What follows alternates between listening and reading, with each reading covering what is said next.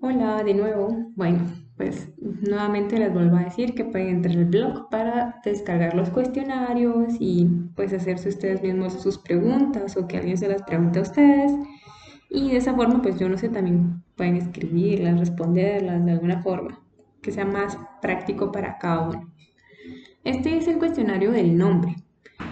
Por lo tanto, voy a hacer una serie de preguntas relacionadas a los nombres, fundamentándome igual con citas eh, jurídicas que encuentre con la ley. Para esto vamos a empezar con la primera, que la primera pregunta es, ¿qué es el nombre?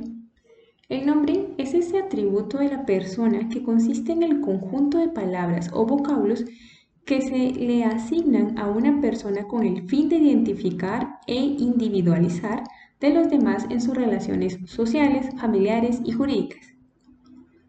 ¿Cómo se compone el nombre?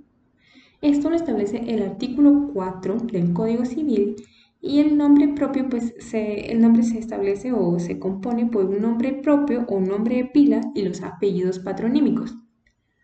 ¿Cómo pueden ser los apellidos? Esto también está establecido en el artículo 4 del Código Civil, se los voy a leer para que tengamos mucho mejor. Perdón.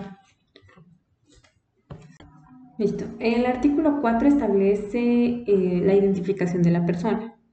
La persona individual se identifica con el nombre de su inscripción, el nacimiento del registro civil, el que se compone de un nombre propio y apellido. Eso ya lo sabemos. Em, los apellidos pueden ser, primero, de sus padres casados, segundo, de sus padres no casados, Tercero, los hijos de madre soltera. Y por cuarto, el nombre que les eh, asigne la persona o la institución que los inscriba. Entonces ya tenemos artículo 4 del Código Civil. Los menores con un solo apellido pueden ser reconocidos posteriormente y llevar los dos apellidos. Eso es totalmente correcto. Es una reforma que se hizo al decreto Reformado el artículo 1 del decreto 38-95, publicado en el Diario Oficial del 2 de junio de 1995, en el que establece que los... Dice abajo, en el caso de los menores ya inscritos en el registro civil con un solo apellido, la madre o quien ejerza la patria potestad podrá acudir nuevamente a dicho registro a ampliar la inscripción correspondiente para inscribir los dos apellidos del hijo. Ok, entonces la respuesta es sí, igual está en el artículo 4 del Código Civil. ¿Cuáles son las teorías doctrinarias de la naturaleza del nombre y explique cada una de ellas? Bien, aquí todo es de teorías, así que pues hay que apuntar un poco más esto o, tal vez se nos va quedando de esta forma, ¿no? Siempre la mayoría de veces son cuatro. En este caso pues sí son cuatro. La primera es la teoría del derecho de propiedad, que establece que el nombre pertenece a la persona a quien se le ha asignado y por ello tiene la propiedad de ese derecho, pudiendo disponer de él libremente. Esta teoría también critica que el hombre es inalienable y no puede ser objeto de ninguna transacción.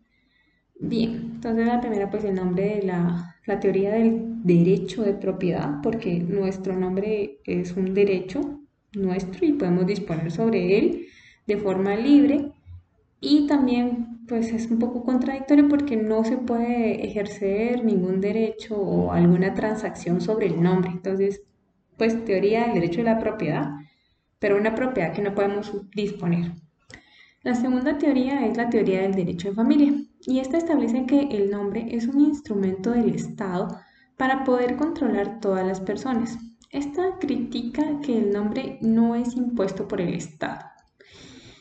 Bien, teoría del derecho de la familia pues establece que el Estado pues le coloca como un instrumento para controlar las personas, pero pues el, Estado no elige tu apellido, sino lo traes por, por tu familia, entonces es un poco contradictorio.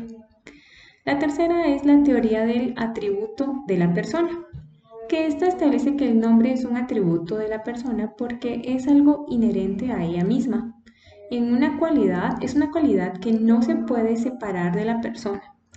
Esta teoría es criticada ya que los recién nacidos no pueden poseer nombre, sino que hasta que se inscriben entonces no es inherente como tal.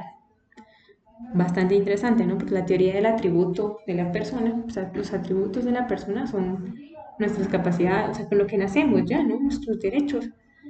Pero no nos lo ponen hasta que nos inscriban. Entonces, si hay, porque hay personas que no, no tienen ese derecho aún, entonces ahí es inherente, es, es contradictorio.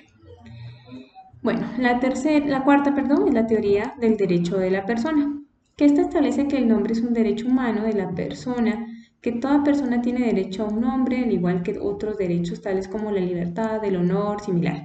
Esta es una teoría aceptada actualmente y se funda en el artículo 7 de la Convención del Derecho del Niño. El niño será inscrito inmediatamente después de su nacimiento y tendrá derecho desde, desde que nace a tener un nombre. Entonces, pues ya sabemos la teoría, pues has acertado la teoría del derecho de la persona, está el atributo de la persona, el derecho de familia y la de la propiedad. Bien. ¿Pudiera haber una persona sin nombre? Esto es contradictorio. Bueno, no es contradictorio. Podríamos decir legalmente no, pero sí. O sea, según el artículo 7 que habíamos leído anteriormente de la Convención sobre los Derechos del Niño, el niño debe tener un nombre inmediatamente después de nacer. O sea, es algo, es un derecho que él tiene. Sin embargo, pues muchas personas viven sin ser inscritas, pero pues ah, es un, un poco contradictorio. En principio, el derecho es un, el nombre es un derecho humano, por lo que no debiera haber ninguna persona sin nombre. Fundamento legal, pues ya leímos el artículo 7. ¿Qué es el sobrenombre?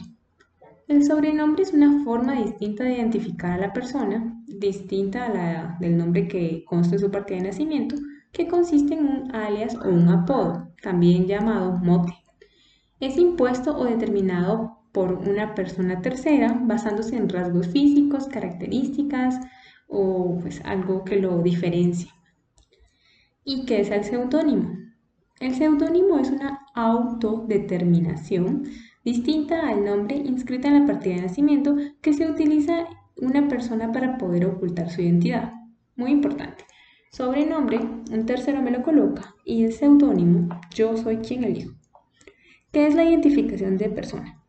Es la declaración que procede cuando una persona constante y públicamente utiliza un nombre distinto al que consta en su partida de nacimiento, usa incompleto su nombre u omita alguno de los apellidos que le correspondan. Esto, pues, de identificación de persona me recuerda mucho a esa gente que tiene un apellido, o sea, su apellido materno es como un poco más chilerón, ¿no? Entonces se ponen el apellido materno antes que el apellido paterno. Y así se inscriben en, cosas, en listas de, estudiantes y luego cuando los buscan, pues no aparecen porque, ¿qué onda? Pues ese no es su nombre. Pero pues Pueden hacer una identificación de persona y llamarse así públicamente. ¿Por medio de qué se realiza la identificación de persona? Esto se realiza por medio de una declaración jurada hecha en escritura pública. ¿Quién solicita la identificación de persona? La identificación de persona la puede solicitar la propia persona si fuera mayor de edad o las personas que ejerzan la patria potestad sobre ella o la tutela si fuera incapaz. Si una persona aparece en un documento legal su apellido con tilde y en la partida de nacimiento su apellido sin tilde, ¿debe hacer algún trámite para regularizar esta situación? Antes sí, efectivamente, era un error gravísimo, la gente pensaba que no, nada que ver, no es conmigo porque mi nombre lleva tilde, bla, bla. Sin embargo, el artículo 5, que también fue reformado en el Código Civil, establece que no, no se debe realizar nada y lo voy a leer.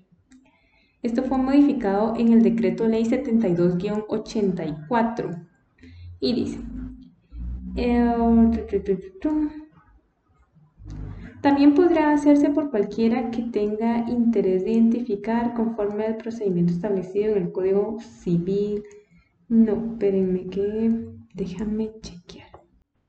Ok, el, donde está la reforma de la tilde es el decreto 8-2018 que se hizo pues, el 15 de marzo del 2018 y es una reforma al artículo 5 en el que establece que la presencia o ausencia de la tilde en el nombre no lo hace distinto. Es una frase que ahorrará miles de miles de horas en trámites. Ok, la siguiente es, ¿qué es la identificación de tercero?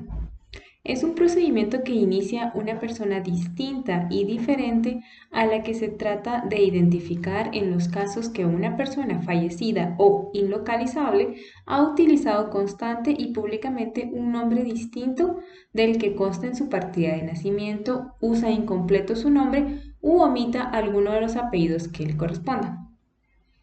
¿Por qué vía se puede oponer la persona que resulte perjudicada con la identificación de un tercero. Esto según lo establece el artículo 441 del Código Procesal Civil y Mercantil es a través de un juicio ordinario. Vamos a leer el artículo. Bien, el artículo 441 del Código Procesal Civil y Mercantil establece oposición y resolución. Si se tratare de, la, de un tercero y hubiere oposición, Dentro de los 10 días siguientes a la fecha de publicación, se seguirá en juicio ordinario ante un juez de primera instancia, suspendiéndose las diligencias voluntarias. En este caso, el notario que conociere de ellas las remitirá al juez correspondiente. Si no hubiera oposición, el juez dictará resolución declarando si procede o no la identificación y mandará a que se anote en el registro civil también es importante establecer que la resolución es apelable. ¿Una persona puede cambiarse el nombre?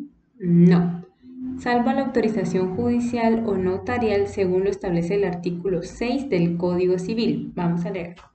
Artículo 6 del Código Civil, cambio de nombre. Las personas, que, las personas no pueden cambiar sus nombres sino con autorización judicial la persona a quien perjudique un cambio de nombre puede oponerse a la pretensión del solicitante en la forma que dispone el Código Procesal Civil y Mercantil.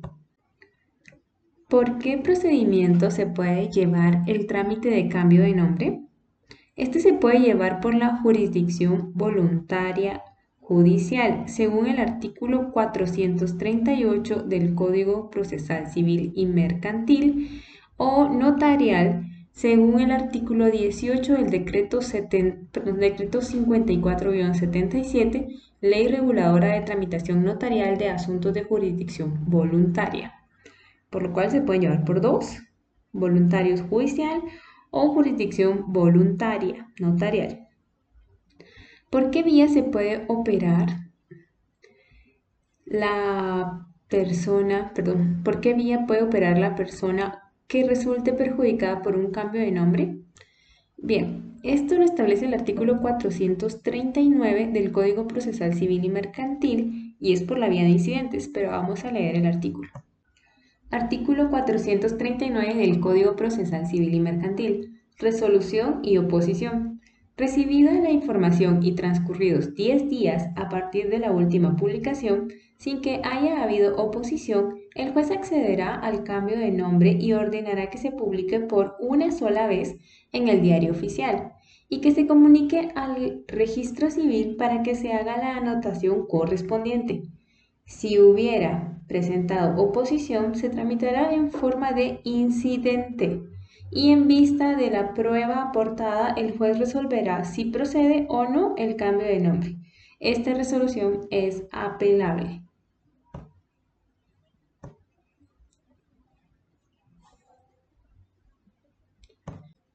¿Cuáles son las diferencias entre un cambio de nombre, una identificación de persona e identificación de tercero?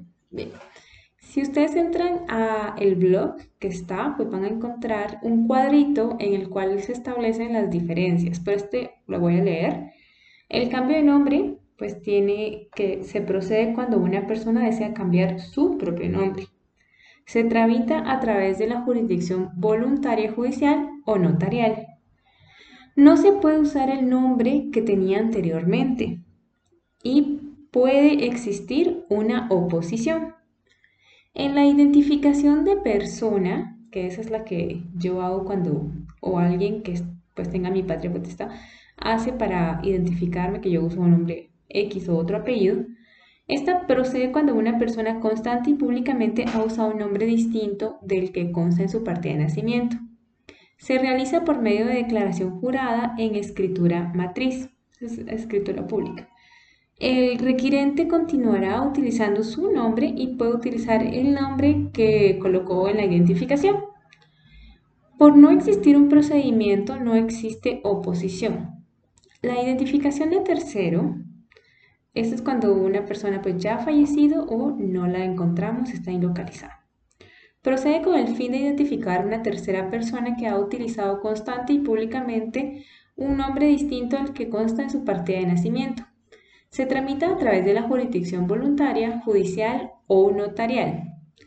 Se puede identificar a tercera persona con su nombre y también con los nombres que colocó en la identificación.